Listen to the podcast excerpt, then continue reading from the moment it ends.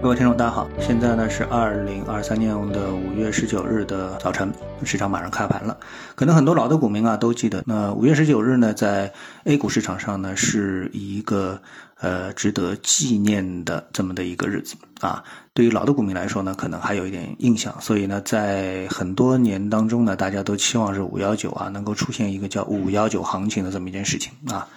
那具体的这个细节呢，我也不想去呃回忆了，因为实际上呢，它对当下的行情呢，理论上肯定是没有任何的意义啊。因为呢，在历史上呢，那五幺九的这个事情呢，其实我也记得不是太清楚了啊，只记得当时呢是出现了一个特大的利好，然后由这个利好呢驱动市场呢是走出了一波报复性的啊这个上涨的行情。那么走出了一波非常大的一个牛市，那么这个呢，给当时的股民是留下了非常深刻的印象啊，所以呢，这个五幺九啊，更像是一个纪念日啊，比如说五一劳动节啊，啊六一儿童节啊，啊就变成了一个纪念日。到了这一天呢，股民都期盼着呢，能够有一个节日效应啊，但是实际上呢，这个可能性啊，从历史的数据来看的话呢，是不具备任何的可重复性啊，这个没有什么太多任何的一个意义。好，抛除这一天之外，那我们再来看，嗯。目前的一个市场的一个情况，那么整体上啊，我还是坚持我的观点，就是市场目前呢没有什么特别明显的热点。然后呢，我们看到有两个基金，那这两个基金呢是主攻中特估的这个方向啊，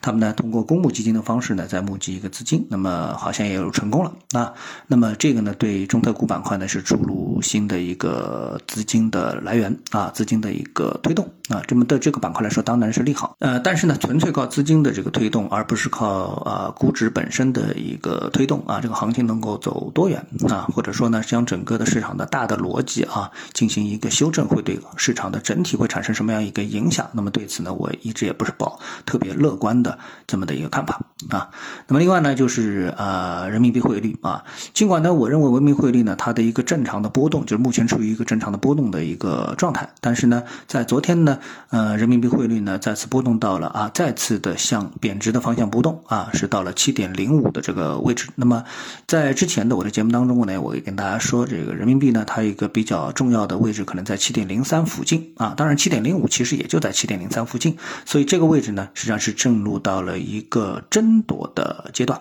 啊。那么一旦这个争夺啊失败，那么有可能呢，呃，这个方向呢就会要么呢是进入升值，要么呢进入到持续的贬值的一个状态。但是无论如何呢，哎，这个人民币呢都没有进入到持续贬值的一个状态，所以呢也不必特别大惊小怪。但是呢，中线对人气啊，对 A 股市场的人气的影响，对于整个中国经济的一个判断，可能都会出现呃一定程度的干扰，一定程度的杂音啊。我觉得这个呢也是非常正常的一个事情啊。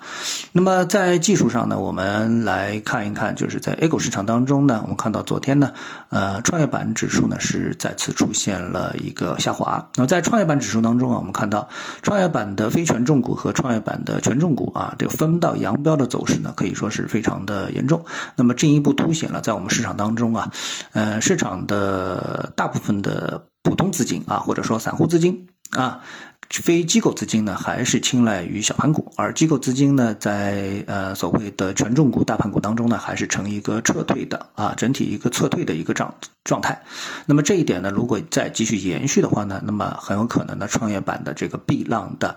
呃，防守呢，有可能呢就会被击穿啊，那么从而呢引发市场的一个估值的啊或者重心的这样的一个下移，这是创业板呢走的特别啊不是太好的技术上面的一个信号。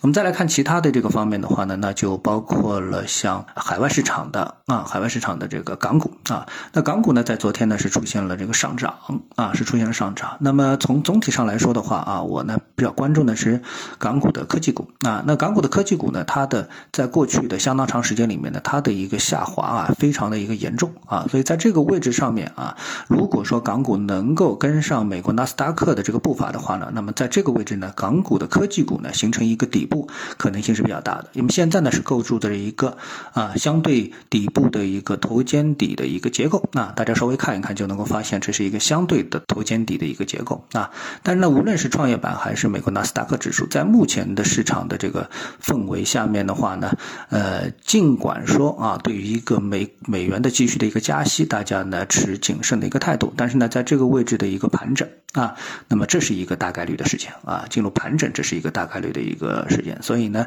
大方向的一个突破可能性不大，但是相对而言呢，指数上如果说更看好的一个头肩底的一个结构的话，那港股的一个短暂的底部可能呢更能够确认啊，所以呢，从技术的角度啊，我们从缠论啊、技术分析的一个角度来说，看任何的市场呢，可能都是相似的、相同的，并没有绝对的美股、港股、A 股的这样的一个区分啊，它都会给出一个比较明确的技术上的一个信号啊，在这点上，它们其实都是一样的啊。好，谢谢各位收听，我们下次的节目时间再见。